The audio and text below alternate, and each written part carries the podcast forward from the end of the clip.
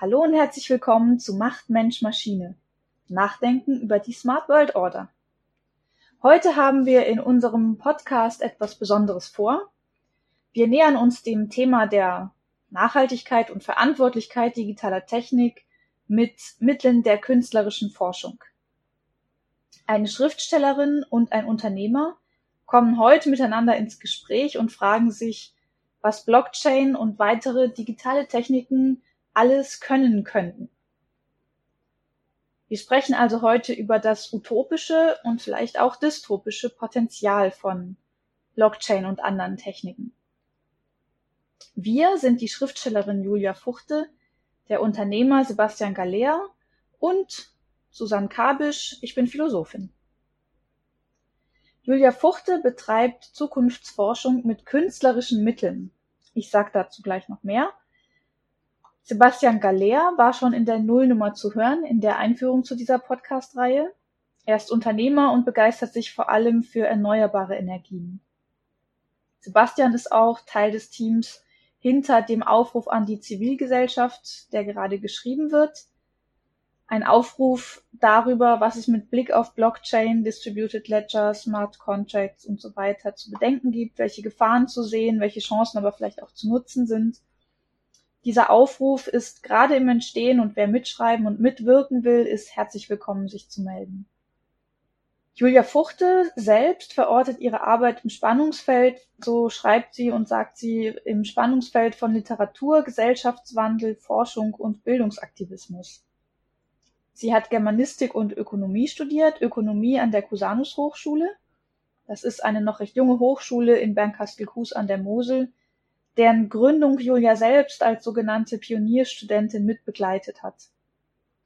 Nebenbei, und das ist das Besondere, hat Julia ganz alltäglich praktisch in der Studierendengemeinschaft dieser Hochschule mit neuen Formen des solidarischen Zusammenlebens und Wirtschaftens experimentiert und hat sich in der lokalen Transition-Arbeit engagiert und immer wieder auch für verschiedene Formate des Miteinander ins Gespräch kommens stark gemacht und all das ist schon seit mehreren Jahren auch eingeflossen in ihren Blog. Der Blog ist zu finden unter www.utopischwissen.de. Und das war auch das Umfeld, in dem Julias Roman entstanden ist. Chiaras Codenet heißt der. Und dieser Roman hat eine besondere Form und soll auch auf eine besondere Art und Weise demnächst veröffentlicht werden. Dazu wird Julia gleich am besten selbst noch was sagen. Im ersten Teil der heutigen Folge wird Julia uns eine Szene aus ihrem Roman vorstellen. Und wir werden diese Geschichte zum Ausgangspunkt des Gesprächs machen und uns Fragen stellen, wie zum Beispiel, wenn Techniken und, und Entwicklungen, deren Anfänge wir heute schon sehen, noch ein paar Jahrzehnte weiter fortgeschritten sind, wie wird unsere Welt aussehen, wie werden wir in ihr arbeiten, leben, interagieren, unsere Entscheidungen treffen, zum Beispiel, wenn digitale Agenten uns das Leben erleichtern oder erleichtern sollen. Im zweiten Teil der Folge sprechen wir dann über Möglichkeiten für ein alternatives System, um ein Empfinden von Anerkennung und Wertschätzung zu generieren. Ist das denkbar, dass es eine Alternative zu Geld gibt? wie könnte so ein alternatives Wertsystem aussehen? Julia, wenn man äh, jetzt am Ende der Folge zu dem Schluss kommt, dass man gerne mitfinanzieren möchte, damit dein Roman tatsächlich das Licht der Welt erblicken kann, wo findet man dich dann? Ja, erstmal herzlichen Dank, dass ich hier dabei sein darf, dass du äh, uns eingeladen hast. Äh, also erstmal zu dem Roman an sich. Ähm, es ist mir wichtig zu betonen, dass es eine besondere Form von Geschichte tatsächlich ist, weil es eher, ich würde es eher mittlerweile als äh, Utopian Fiction Series sehen, also eine Art Fortsetzungsstory, ähm, die monatlich erzählt werden soll. Ja, wie man das eigentlich auch von Fernsehserien kennt, dass man äh, monatlich einfach eine kleine Folge zum Mitfiebern hat. Äh, und dass es tatsächlich auch gemeinschaftsbasiert, also community-basiert fu äh, ja, funktioniert, dass sich eine ja, kleine Community aus Interessierten bildet, äh, die dann über Patreon, das ist äh, eine Plattform, wo Künstler ein Einkommen generieren können oder einen Teil ihres Lebensunterhalts mit ihren Projekten finanzieren können in dem eben Interessierte und Fans ähm, ihnen einen kleinen Beitrag monatlich spenden. Ja, also dass darüber dann immer diese Folgen erscheinen und alle, die dabei sind, eben mitlesen und mitfiebern. Ja, das äh, beginnt am an, äh, Anfang nächsten Jahres. Wer da Interesse hat, kann sich einfach meinen Newsletter dann zuschicken lassen. Den kann man über meine Website äh, abonnieren.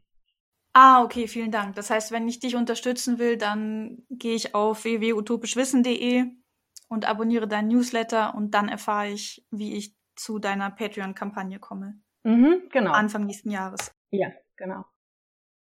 Habe ich zu Sebastian noch vergessen, irgendwas zu sagen? Muss ich noch was ergänzen, Sebastian? Also ich, ich leite ein Unternehmen, was sich zur Aufgabe gestellt hat, der Lotse der Industrie in die klimaneutrale Zukunft zu sein. Da wir Ingenieure sind hauptsächlich, machen wir das natürlich auch mit viel technischen äh, ähm, Lösungsansätzen. Aber was wir eben hauptsächlich auch haben, und da ist vielleicht die, der Anknüpfungspunkt zu meiner täglichen Arbeit, äh, wir implementieren Managementsysteme für die Industrie. Und Managementsysteme sind hier jetzt nicht so zu verstehen, dass wir da Daten managen, sondern es geht darum, wie wir die Menschen in den Unternehmen dahin mitnehmen. Also wie kriegen wir äh, die Resonanz bei den Menschen zum Thema Klimaneutralität äh, oder wettbewerbsfähige Klimaneutralität. Und da sind wir eben breiter thematisch als nur technisch. Ähm, und deswegen ist diese Reflexion von Techniken mit sozialen Praktiken eigentlich immer etwas, was ich auch äh, professionell sehr schätze. Und deswegen freue ich mich auch über diesen Austausch und äh, freue mich darüber, dass Julia Fuchte, die eben aus einer ganz anderen äh, Perspektive ähnliche Sachen betrachtet, mit mir hier in den Dialog geht.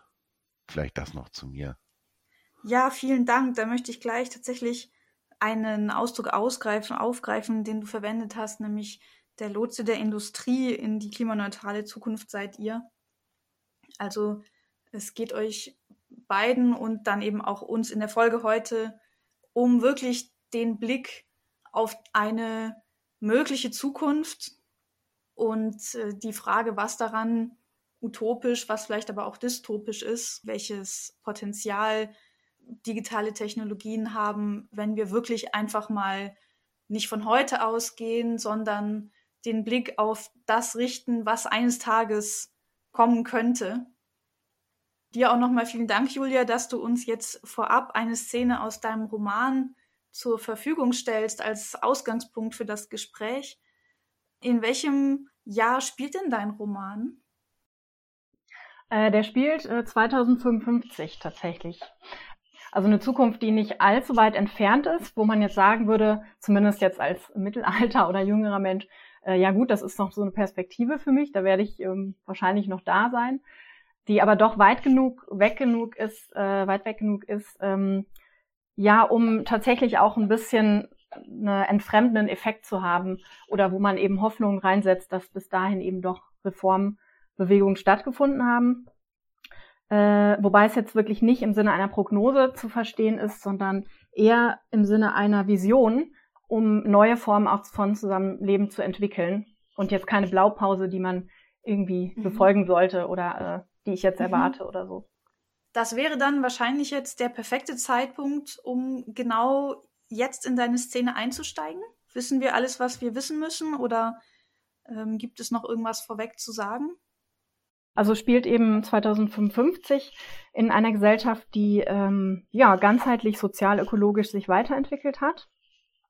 Ähm, also es ist grundsätzlich also Social Fiction, wie ich das immer nenne, und nicht so sehr Science Fiction, das heißt, die Technik hat sich auch weiterentwickelt, steht aber nicht im Vordergrund, sondern es geht tatsächlich eher um die äh, sozialen ähm, Umstände, die sich geändert haben und eben auch mhm. das Mindset der Menschen, die darin leben. Diese Gesellschaft ähm, hat es also irgendwie äh, geschafft ähm, oder sich zum Ziel gesetzt, einfach ähm, eine Balance herzustellen. Vor allem eben immer in allen Institutionen, die sie auch hat, äh, einmal eine Einheit wirklich ähm, zu schaffen, aber gleichzeitig eben der Vielfalt gerecht zu werden, die grundsätzlich einfach herrscht. Äh, und diese mhm. Pole immer wieder auszutarieren, ähm, ja, mit Hilfe von so Mustern des Gelingens. Ja, das ist eben so ein ganz wichtiger Aspekt in der Geschichte. Hauptfigur ist die Studentin Chiara, die einen jungen Mann kennenlernt, ähm, der sie dann im Laufe der Geschichte in eine Wette um eine Gedankenlesetechnologie verwickelt und äh, die sich dann ganz stark mit diesem auch einem aufkommenden äh, Transhumanismus auseinandersetzt, äh, der jetzt im Silicon Valley auch schon vorgedacht wird. Das ist so ein bisschen das Ausgangsszenario. Und ich steige jetzt einfach mal äh, bei dem Romanbeginn ein. Chiara schloss das Tor der Urbangärten hinter sich und warf einen prüfenden Blick auf das schwach schimmernde Schneeweiß der Streuobstwiesen und Weinhänge in der Ferne. Plötzlich hing er da. Der Zweifel verteilte sich wie ihr weißer Atem in der kalten Abendluft. Erneut erschien eine Sprechblase von Hubert. Sie hatte ihr Agenti während ihres Gesprächs mit Sabina stumm gestellt. Nun ploppten drei Nachrichten hintereinander in ihr Sichtfeld. Chiara blinzelte die Stummschaltung weg, die Sprechblasen verschwanden. Hubert sprach. In zwei Minuten kommt in einem Kilometer Entfernung ein Mikrofahrzeug vorbei. Soll ich es bestellen? fragte es wie zu erwarten. Natürlich ließ sich der Weg im Dunkeln finden, aber es sprach alles dagegen. In einer Stunde begann der Jubiläumsball. Kurz darauf riefen sie den neuen Krotner-Zyklus aus. Es würde ein großer Andrang sein. Sie hatte ihr Kostüm nicht einmal anprobiert und die Aussicht, in den von der Arbeit nassen Winterstiefeln mehrere Kilometer durchs Dunkel zu stapfen, war nicht verlockend. Zu Fuß gehen wäre dumm. Chiara scharte mit den Füßen im Schneebelag der Straße, sah in Richtung der dunklen Hänge und sagte erst einmal nichts. Du hast noch 60 Sekunden, um dich zu entscheiden. Ansonsten ist das Mikro weg, informierte Hubert sie. Der vertraute Ziffernzähler war erschienen und zählte herunter. Ärgerlich wischte Chiara ihn weg. Sie beugte sich nach unten und schnürte ihre Stiefel neu, an denen vereiste Erdklumpen von der Arbeit klebten. In diese Richtung fahren heute Abend absehbar nur noch wenige Fahrzeuge, meldete Huberts monotone Stimme sich wieder. Sie sind alle unterwegs in die andere Richtung, zu den Festivitäten in der Stadt. In fünf Minuten kommt eins. Wenn du das nicht nimmst, kann es sein, dass du zu spät kommst. Er hatte recht. Dennoch war das kein Grund, ihm zu folgen. Chiara atmete tief ein. Die Winterluft schmerzte in ihren Lungen. Unentschlossen schulterte sie ihren Rucksack und ging probeweise ein paar Schritte in Richtung stadtauswärts. Gibt es ein Problem? fragte Hubert. Ich verstehe dein Zögern nicht. Nein, du musst nicht alles verstehen. In vier Minuten kommt ein Hydro, das. Nein, danke, ich gehe zu Fuß. Chiara beschleunigte ihren Schritt. Ich bestelle also nicht. Habe ich das richtig verstanden? Ja. In Ordnung. Heißt das, ich soll deine Teilnahme beim Ball absagen? fragte Hubert. Nein, bloß nicht, rief Chiara. Das heißt einfach nur, dass ich zu spät komme. Verstanden. Ich sage sie nicht ab. Darf ich fragen, warum nicht? Warum fragst du eine Warum-Frage? gab Chiara ungehalten zurück. Doch als Hubert zur Antwort ansetzte, war ihr der Grund bereits klar. Ich möchte meinen Wissensspeicher erweitern. Es gibt ein logisches Problem in unserer Interaktion. Deine Tagesplanung sieht vor, dass du zum Ball möchtest und ich biete dir eine Mobilitätslösung. Aber du nimmst sie nicht an und wirst in Folge zu spät kommen. Müde rieb sich Chiara die Augen. Ohne auf logische Kodierung zu achten, sagte sie ins Blaue hinein. Ich weiß, aber ich möchte die Waldgartenhänge im Schnee erleben. Seit zehn Jahren hatten wir keinen Schnee, seit einer Ewigkeit. Morgen schon konnte es vorbei sein. Ein stiller Nachtwald im Schnee. Kaum jemand der Zeitwendgeborenen in den Breitengraden der Europublik hatte so etwas erlebt. Ich verstehe nicht, was deine Entscheidung mit der Klimaerhitzung zu tun hat, sagte ihr Agenti. Stichwort Bedürfnis Lebensfreude, Lebensqualität, Zeitwohlstand, sagte Chiara genervt, damit Hubert es in irgendwelche seiner Schubladen stecken konnte. Natürlich war es sinnlos, sich von Dialogen mit seinem Agenti provozieren zu lassen, als hätte man ein bewusstseinstragendes Wesen vor sich. Oder besser gesagt, an sich. Heute Abend jedoch kam es in ihr hoch. Eine Wut, als sei Hubert eine lästige Mücke, die ihren Kopf umschwirrte. Sie erkannte sich selbst nicht wieder. Gut, ist gespeichert. Du machst eine Pause. In 30 Minuten kommt noch ein Hydro, das du nehmen kannst. Das ist sehr günstig, nur fünf Infoi. Nein, ich gehe zu Fuß, rief Chiara ärgerlich, sodass eine Passantin auf der anderen Straßenseite sich erschrocken umwandte. Ende Privatmodus. Jo, das war's. Vielen herzlichen Dank. Sebastian, möchtest du da gleich einhaken oder? Kann ich, kann ich gerne machen. Das hat mir erstmal Spaß gemacht. Ne? Ich, ich wünsche mir, ich wünsche mir Menschen, die, die diese Souveränität entwickeln, mit solchen Helferlein dann zu interagieren. Ähm, das fand ich irgendwie schön, wie die Chiara das getan hat und wie sie auch sich in die Rolle von dem Hubert versetzt hat und gesagt, dass, sich gedacht, das ist ja eh egal, was ich jetzt, was ich jetzt sage. Die Befürchtung, die ich allerdings habe, ist, dass das so nicht passieren wird. Ne? Das, das setzt ein relativ klares Selbstbewusstsein und Selbstverständnis voraus, dass du dich ähm, gegen die vermeintliche Effizienz entscheidest. Ne? Also es ist ein schöner Dialog, aber das, das hat mir auch so ein bisschen Angst gemacht, ob wir nicht ähm, vielleicht ganz andere Sachen üben müssen, um uns nicht sozial fremd gesteuert dann am Ende leben zu müssen, wenn ich mir vorstelle, so eine Vision wird, wird irgendwann Realität.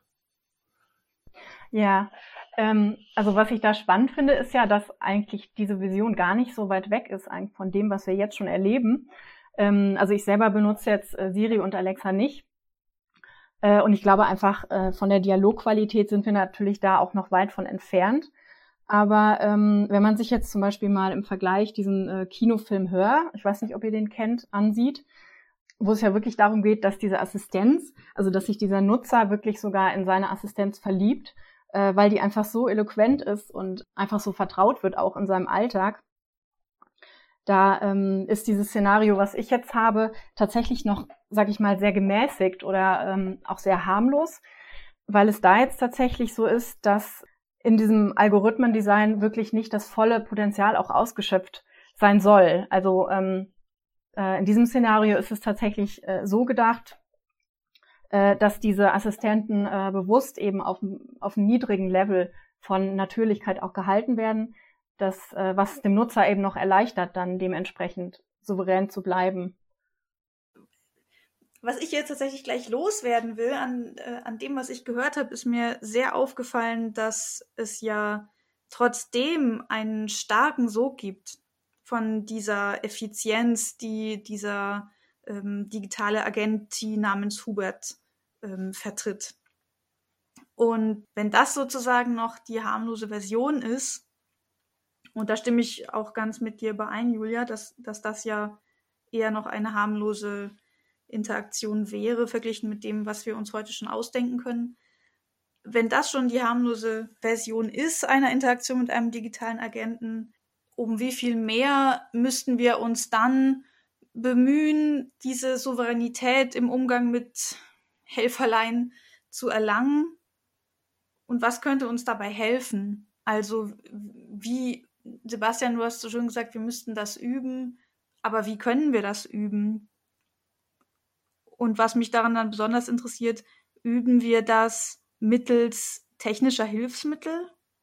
Also können wir uns in der Interaktion mit Technik in unserer Souveränität im Umgang mit Technik üben? Oder wäre das dann etwas, wo man Technik erstmal ausschließen und raushalten müsste? Also Technik hier im Sinne von zum Beispiel einem, einem solchen Agenten, also meines Erachtens kann man Sachen immer nur üben, wenn man sie wirklich direkt übt. Also wenn ich üben will, einen Hammer zu benutzen, dann muss ich den Hammer in der Hand haben. Wenn ich üben will, mit Menschen in Interaktion mhm. zu treten, dann muss ich den Menschen, muss ich Menschen vor mir haben. Und so würde ich jetzt auch mal sagen, ist es hier. Wir können das nicht im Trockenen üben. Da gibt es auch niemanden, der uns, der jetzt kommt und, und uns da sozusagen dozieren kann. Das ist eine Menschheitsaufgabe die wir so, die wir meines Erachtens iterativ üben müssen, indem wir die Sachen einfach benutzen. Wir, wir sollten uns nur eben möglichst informiert halten. Wir haben jetzt ja schon alle möglichen technischen Helferlein in der Tasche und verstehen wenig davon, was das eigentlich für Auswirkungen hat, wenn wir die Dinger benutzen. Auf der einen Seite auf uns selbst, aber auf der anderen Seite auch auf unsere Umwelt eben, aber eben auch auf uns selbst. Also nehmen wir jetzt mal wieder das Beispiel von, von Julia. Ich könnte mir, man könnte sich die Szene ja auch anders vorstellen, dass, dass deine äh, Protagonistin da eben in der Dunkelheit und Kälte steht und alleine ist und ähm, sich einsam fühlt und nicht weiß, wie sie nach Hause kommt. Das geht ja ganz vielen Menschen so, die einfach so in ihrem Alltag sich alleine fühlen und nicht und, und nicht so orientiert sind. Und da sehe ich schon eine Gefahr, dass man sich dann vielleicht ähm, an diese rationalen, effizienten logisch natürlich absolut begründbaren Vorschläge hält, die dann ebenso kommen von so einer, von so einer Maschine. Jetzt mal, ohne dass, dass wir unterstellen, sowas muss natürlich auch finanziert werden. Da gibt es Finanziers, das könnten irgendwelche, das könnten irgendwelche Unternehmen sein, die Eigeninteressen verfolgen, äh, die dann am Ende dieses, dieses Mädchen nicht dahin führen, dass sie den, dass sie den schönen Nachtwald sieht, sondern dass sie in die nächste Mall rennt und irgendwas kauft, das äh, ähm, was diese Firma so zu vertreiben hat. Also das will ich jetzt gar nicht mal in den Vordergrund stellen. Einfach nur diese Verführung auch, die sehe ich als, als reale Vereinsamungsgefahr. Ja, also das ist ja irgendwie so eine Dimension, mit, hat mit Beziehungsfähigkeit zu tun, ne? Exakt, exakt. Beziehungsfähigkeit, ne? Ja. Die, die, die, musst du ja. haben, wenn du, wenn du sowas souverän nutzen ja, willst. Genau.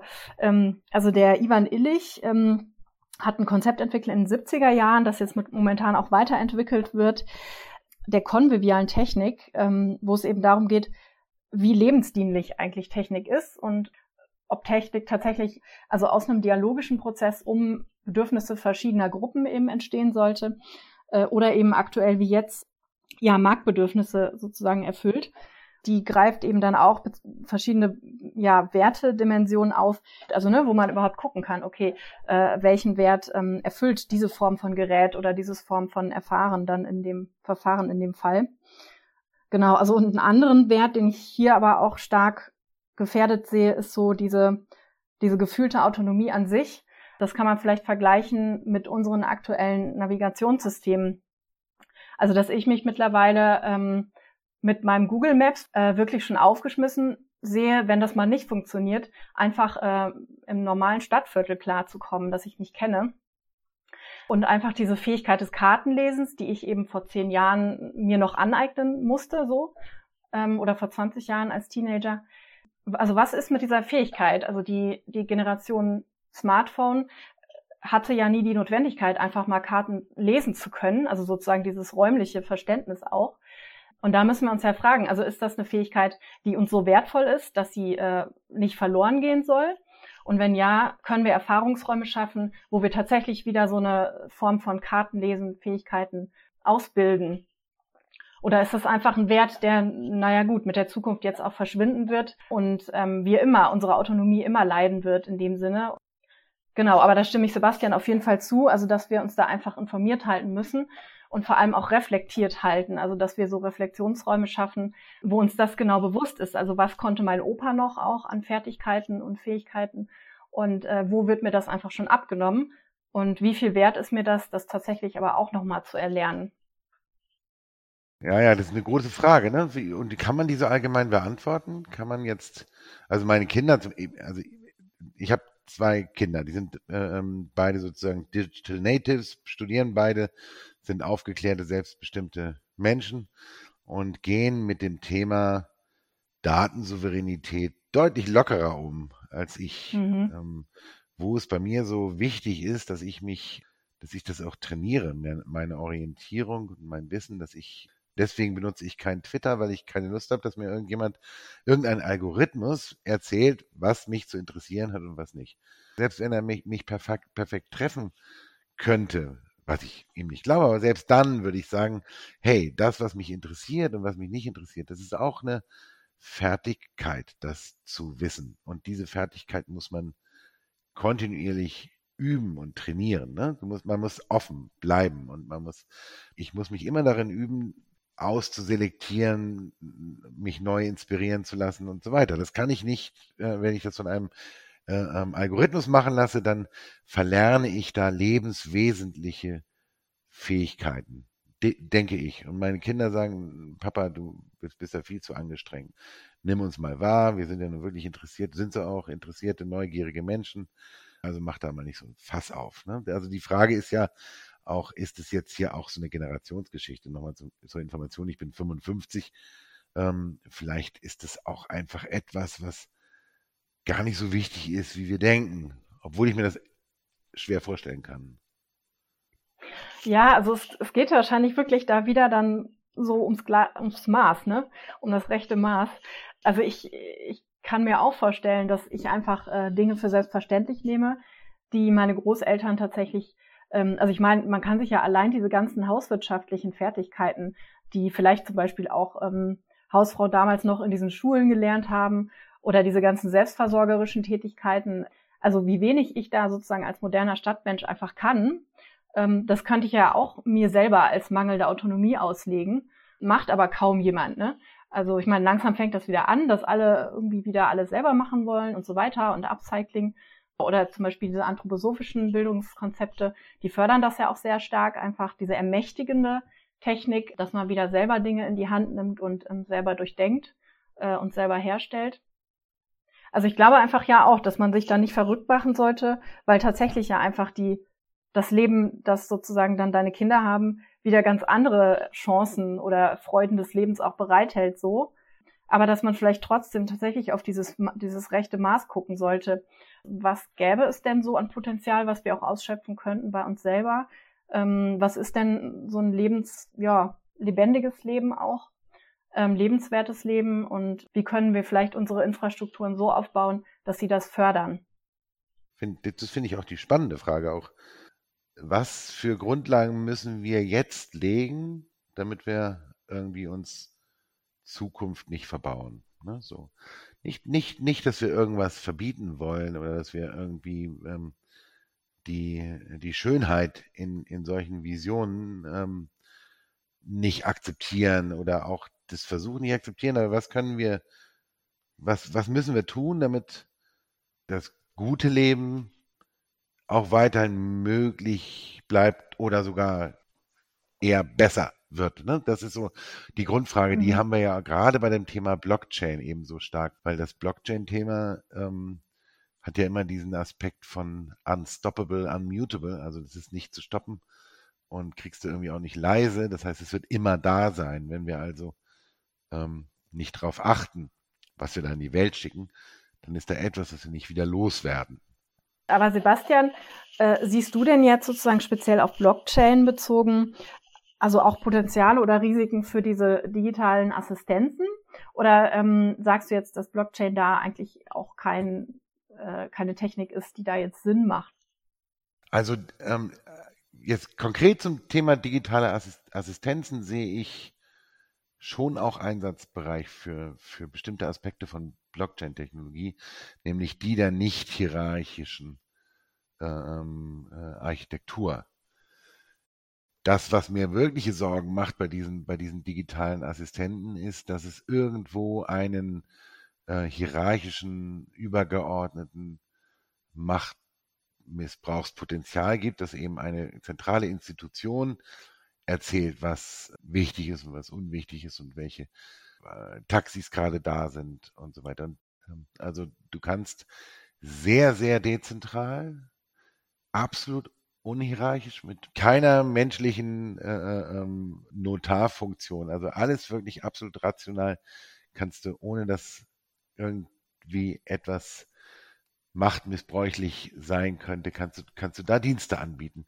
Und die Blockchain-Technologie ermöglicht es aus meiner Sicht eben genau solche Dienste oder solche Assistenten zu entwickeln, ohne hierarchische Strukturen und entsprechend auch Machtmissbrauch sozusagen schon mal grundsystemisch auszuschließen. Das ist nämlich eine ganz große Sorge, die ich bei diesen ganzen Systemen wie Siri und Alexa und so weiter habe. Machtmissbrauch.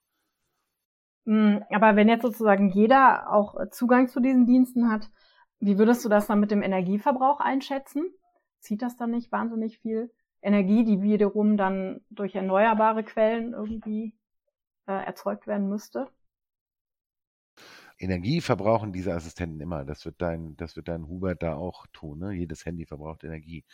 Aber das äh, Problem, was wir in den, bei der Bitcoin sehen, da ist der Energieverbrauch diesen Aushandlungsprozessen geschuldet, ne? diesen Verifizierungsprozessen geschuldet. Der liegt daran, dass ähm, die, dass das so ein Mechanismus ist, der nennt sich Proof of Work. Und dieses Work heißt also Arbeit, ähm, heißt in diesem Fall, wenn du die, wenn du viel Computerrechenpower reingibst, dann hast du eine höhere Stimme, eine, eine, eine höherwertige Stimme. Und das heißt, das ist nicht der eigentlichen Aufgabe geschuldet, nämlich irgendwie eine Verifizierung einer Information oder eines Vertrages zu leisten, sondern das ist dem Mechanismus geschuldet, wie diese Verifizierung passiert. Da gibt es, und deswegen auch wieder die, die äh, Nummer eins bitte hören, alle, die es vielleicht noch nicht getan haben. Deswegen gibt es unterschiedliche Proof-Systeme, die weit geringer im Energieverbrauch sind. Ne? Proof of Stake ist so eins als Stichwort. Das sehe ich als überbrückbares Problem. In der Zukunft, die du hier schilderst, in dem Zeithorizont, den du aufgemacht hast, sollte das Problem der, der Energieintensität gelöst sein bei Blockchain. Okay, ja, das äh, sind ja schon mal hoffnungsvolle Aussichten. Ich finde das ja sehr interessant, Sebastian, dass du Bitcoin ja doch alles in allem als positives Beispiel darstellst. Denn ich blicke eher skeptisch auf Bitcoin. Ähm, Gerade Bitcoin hat ja ähm, die neue Bildung von Machtzentren eben nicht ausgeschlossen. Und die Aushandlungsprozesse, wie du es jetzt genannt hast, sind bei Bitcoin ja keineswegs kooperativ. Ganz im Gegenteil, da gibt es einfach bei diesem Proof-Konzept einen Gewinner und der sahnt dann sozusagen die Bitcoins ab.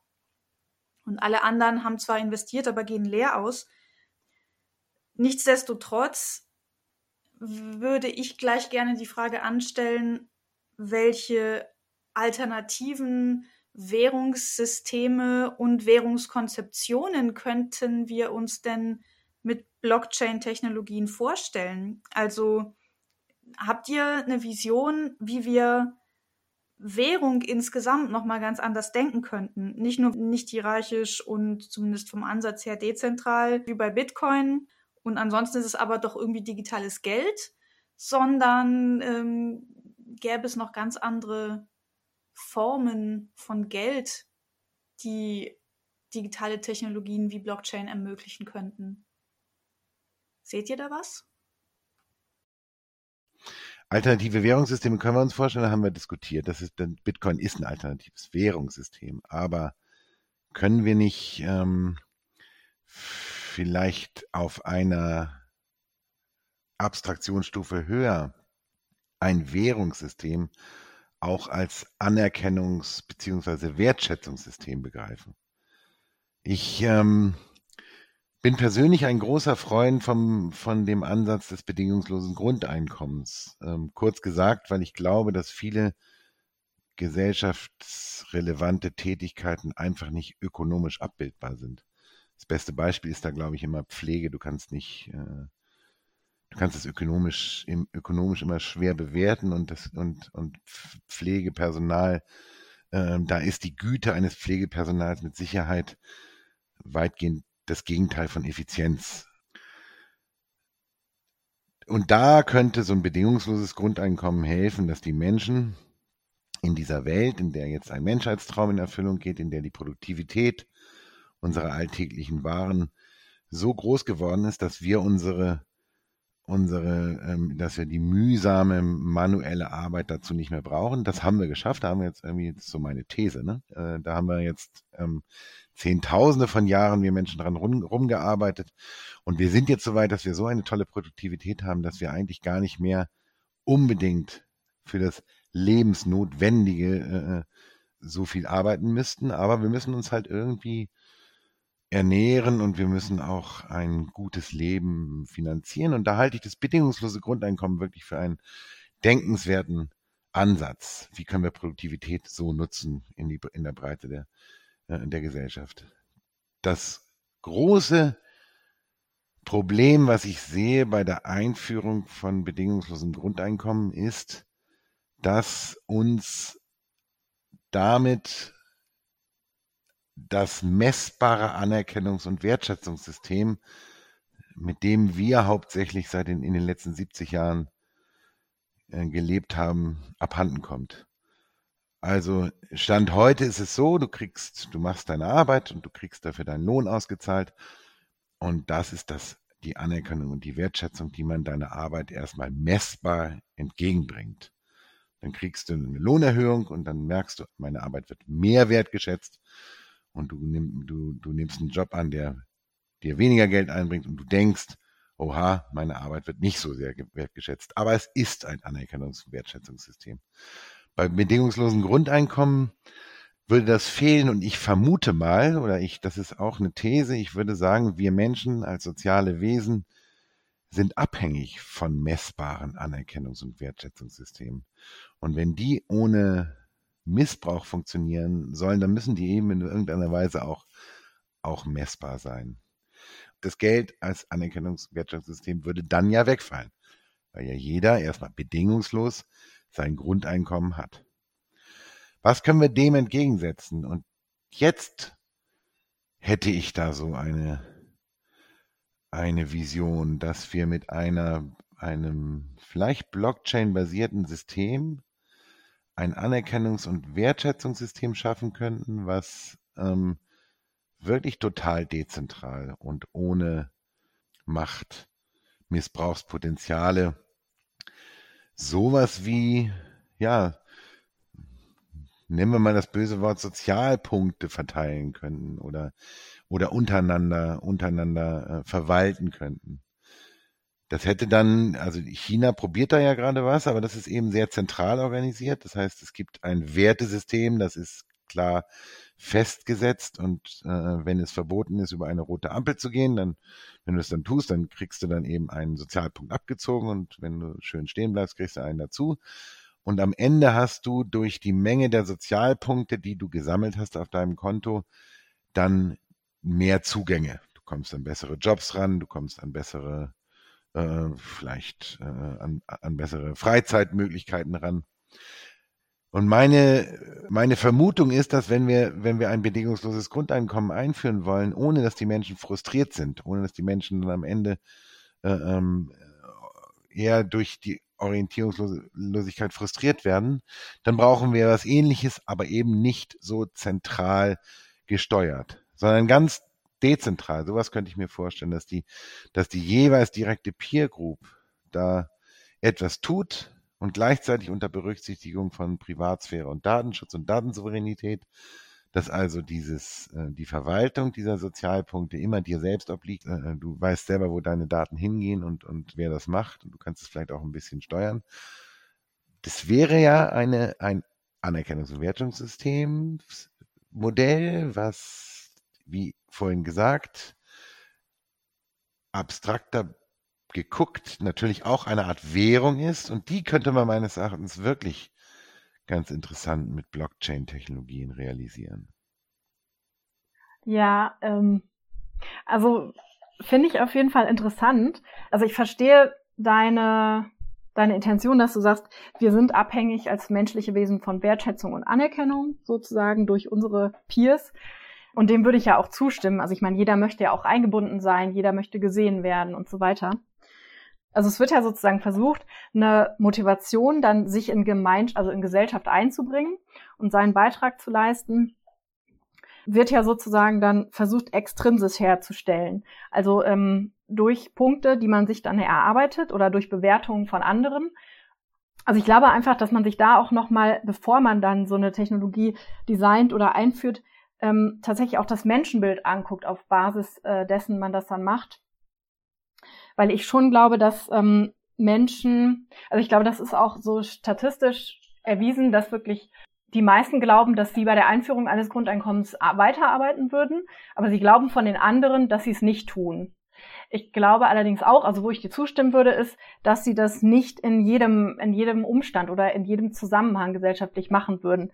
Das heißt also, ich würde da tatsächlich eher für soziale Formen von Innovationen argumentieren.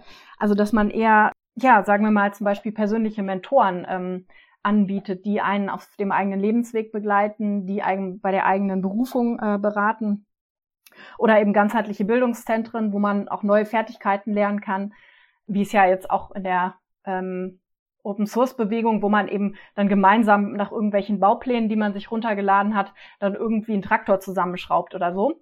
Das ist ja ein Gemeinschaftserlebnis, wo man tatsächlich von profitiert in dem Moment und was trotzdem einfach faktische Arbeit ist, weil dann am äh, Ende des Tages eben für den Bauer äh, neuer abgecycelter Traktor dasteht. Also ich glaube einfach, dass wir sowas auch äh, vielleicht ja auch ergänzen zu so Wertschätzungssystemen, aber darauf auf jeden Fall auch dann achten sollten. Also wenn ich jetzt Dinge tue, also meinetwegen dann auch ähm, die alte Frau vor allem deshalb pflege, weil ich dann eben mir fünf Sozialpunkte sichere in, in meiner Community. Oder wäre ja auch halt die Frage, wer das dann alles bewertet und möchte ich das sozusagen die auch alle sehen dann, dass ich das in dem Moment mache und mich dann bewerten. Ähm, also diese Frage, wann verhalten sich Menschen dann sozial erwünscht und aber entspricht das dann eigentlich auch deren innersten äh, ja, Lebensziel oder äh, können die dadurch dann noch integer in ihrer Persönlichkeit sein? Das würde ich mich dann halt fragen bei der Einführung von so einem Wertschätzungssystem. Also finde ich, finde ich wichtige Fragen, aber bitte verstehe mich nicht falsch. Ich glaube fest, dass ähm, die Produktivität nicht sinken wird, wenn es ein bedingungsloses Grundeinkommen gibt.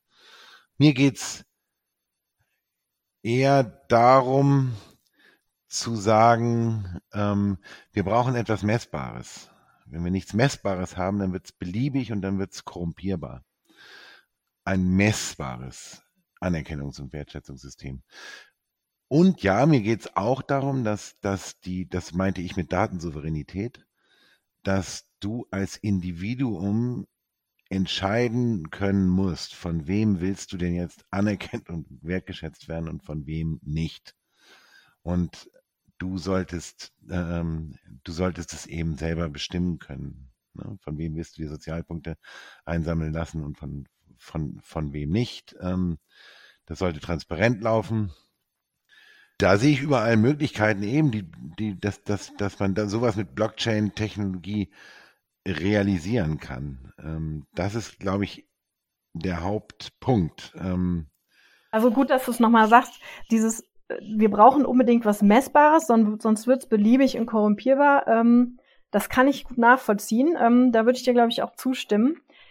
Ich weiß noch nicht, ob mir dann tatsächlich wirklich auch ähm, lieber ist, dass es bei diesem, bei diesem Unpersönlicheren bleibt.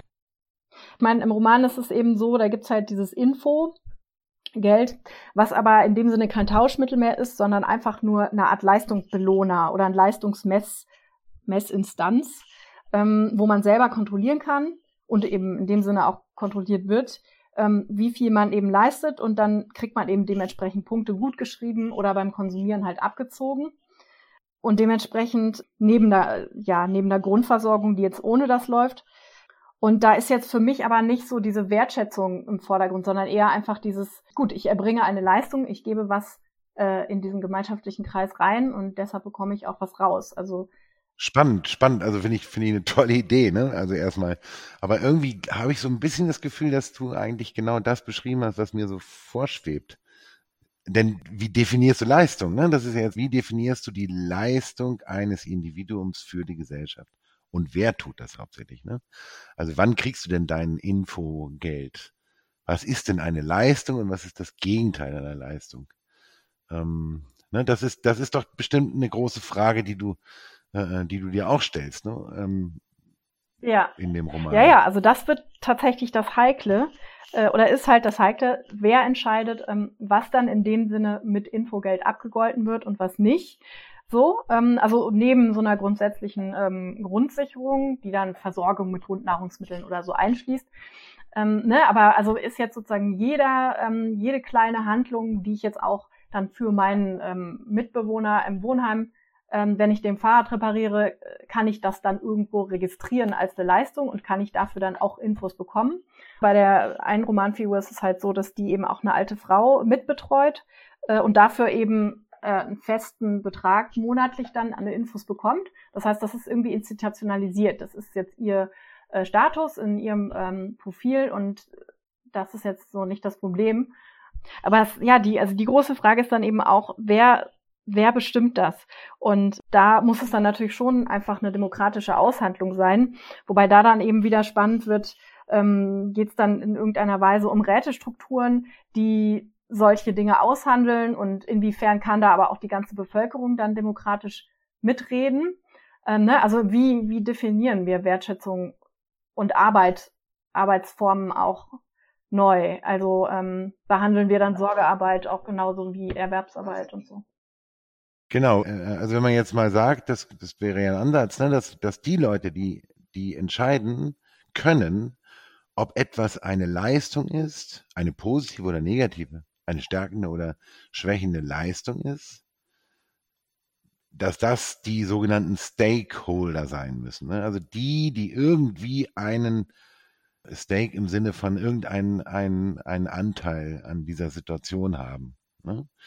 Ähm, das wäre so eine, so eine Vorstellung von mir, dass man das nicht so sehr regional aufbaut, was in eine ähnliche Richtung führt, sondern dass man eher sagt, die Gruppe, die jetzt bewerten kann, ob eine bestimmte Tätigkeit eine stärkende oder schwächende Leistung für die Gesellschaft mit sich bringt, muss eine sein, die das auch konkret mitbringt. Also die müssen einen Stake, einen Anteil ähm, an dem Thema haben. Ne? So, und das ist eine sehr liquide Situation. Ne? Diese Stakeholder-Situation ändert sich sozusagen von Moment zu Moment. In deine, denn dein Beispiel, äh, ähm, ob sich diese Frau nun wirklich im Sinne der alten Frau um diese kümmert oder nicht, das kann am Ende vielleicht sogar nur die alte Frau entscheiden.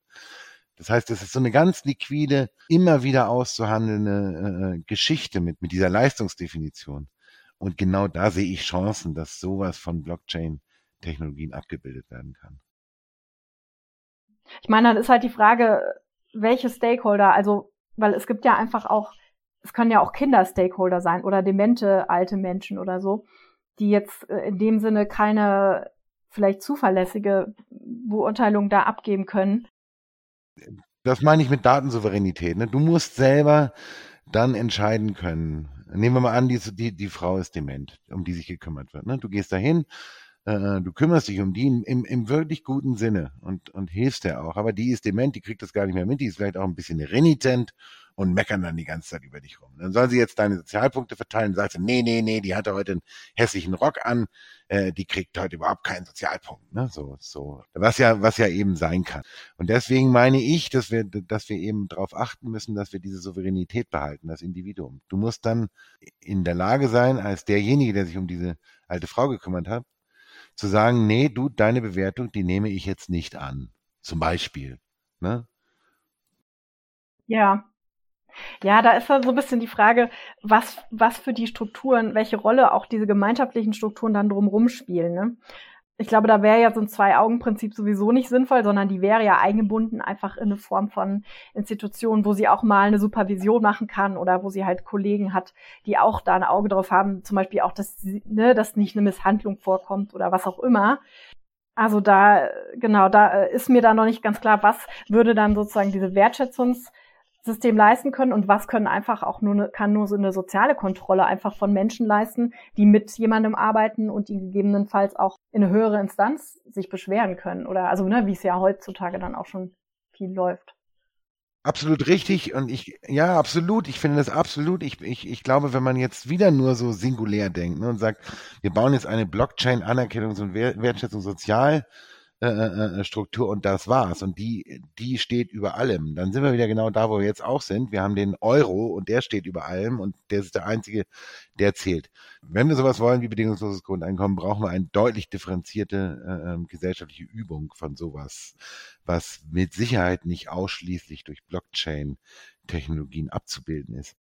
Ja, also ich denke auch, dass äh, man vielleicht dieses Verhältnis so, was jetzt irgendwie das rechte Maß ist, ganz gut rauskriegt, wenn man wirklich mehr von diesen systemischen ähm, Reallaboren so schafft oder halt ähm, äh, Visionsbildung, ähm, weil man dann eben sozusagen die Teile zusammenbringen kann und gucken kann, ja, also ne, wo, wovon brauchen wir jetzt wie viel und wie kann das interagieren und so weiter.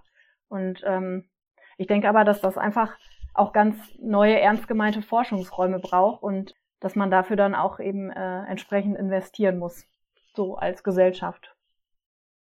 Ja, und welche Rolle kann da Technik spielen? Ne? Und, und, und vielleicht verstehen, dass technische Innovationen mit Sicherheit äh, nicht die, so nennen wir das, nicht diese Silver Bullet leisten werden. Also nicht diese eine, diesen eine, diese eine technische Innovation werden uns zu einem glücklicheren Leben führen, sondern eben, dass wir, dass wir akzeptieren, dass es auf unterschiedlichsten Ebenen Innovationen geben muss, auch soziale Innovationen. Habe ich mal ganz interessant. In, in den VDI-Nachrichten war, wurde, war mal ein Beitrag, der gesagt hat, wir haben uns die letzten 100 Jahren so sehr fokussiert auf technische Innovationen, das hat auch zu so viel geführt. Wir haben da leider vergessen, irgendwie den sozialen Innovationspfad dahingehend zu ertüchtigen oder zu, zu fördern, damit wir überhaupt mit diesen technischen Innovationen in unserem alltäglichen Leben umgehen können. Und das führt ja so ein bisschen in die Richtung, wenn ich dich richtig verstanden habe, Julia. Ja, ja, auf jeden Fall, ja. Also wobei ich da mich halt frage, ob das nicht wirklich wie so eine Art kontinuierliche Bewusstseinsentwicklung auch ist, ne? Ähm, also du meinst jetzt gerade, ja, das haben wir vielleicht vergessen, einfach uns auf die sozialen Innovationen zu konzentrieren. Aber vielleicht ist es ja einfach, ähm, vielleicht kennt man das ja aus dem eigenen Leben auch, dass man, wenn man von einer Sache überzeugt ist, in so einem Extrem drin ist, dass man das dann auch wirklich erstmal so ausleben möchte und irgendwie auch ausreizen möchte, so alles, was da an Möglichkeiten drin ist und dann dementsprechend andere Sachen zurücktreten. Aber ich denke halt auch, genau, wichtig ist jetzt halt diesen Schwenk zu machen äh, und mal wieder auf diese soziale Seite zu gehen und das Ganze dann einfach so auszutarieren. Forschungsräume fände ich da jetzt ein hochspannendes Stichwort nochmal, denn äh, diese Folge kommt ja leider auch irgendwann an ihr Ende. Äh, wie gewünscht haben wir auch diesmal keine Lösungen gefunden, aber sehr viele neue Fenster aufgemacht. Und ähm, Julia, du hast von Forschungsräumen gesprochen. Wo reden wir denn da jetzt weiter? Also es gibt deine Homepage, äh, die ist auch verlinkt, www.utopischwissen.de. Ähm, wie hast du dir das vorgestellt mit den Forschungsräumen? Ja, also letzten Endes ist halt diese Utopian Fiction Series auch so ein bisschen der Versuch, tatsächlich im Gespräch zu bleiben, also einfach mit einem losen Netzwerk von Menschen, die einfach an diesen Themen Zukunftsforschung, äh, auch narratologische Zukunftsforschung, ähm, wie geht denn das mit äh, Technik irgendwie gut und grün integrieren und so weiter, ähm, die eigentlich Lust auf solche Themen haben. Und äh, ja, da einfach ein bisschen in Kontakt zu bleiben und wer weiß, was sich daraus ergeben kann, ob sich da jetzt auch weitere Bildungsveranstaltungen oder Gesprächsräume oder so dann äh, im Laufe einfach dieser Series ergeben. Das kann halt gut sein. Das heißt, das wäre ein Ort, wo man äh, weiterreden könnte. Dann ab, äh, ja, voraussichtlich Anfang äh, 2021 bei Patreon. Toll, vielen Dank. Also nicht nur Story lesen, sondern auch mitreden kann man bei Julia und wieder zuhören kann man sehr gerne bei uns in der nächsten Folge. Aber jetzt bleibt mir vor allen Dingen noch zu sagen, vielen herzlichen Dank für das Gespräch heute. Ich habe es sehr genossen. Danke Julia, danke Sebastian und bis zum nächsten Mal. Ja, vielen Dank. Das war mir auch eine besondere Freude. Also bis zum nächsten Mal. Ja, gerne. Tschüss.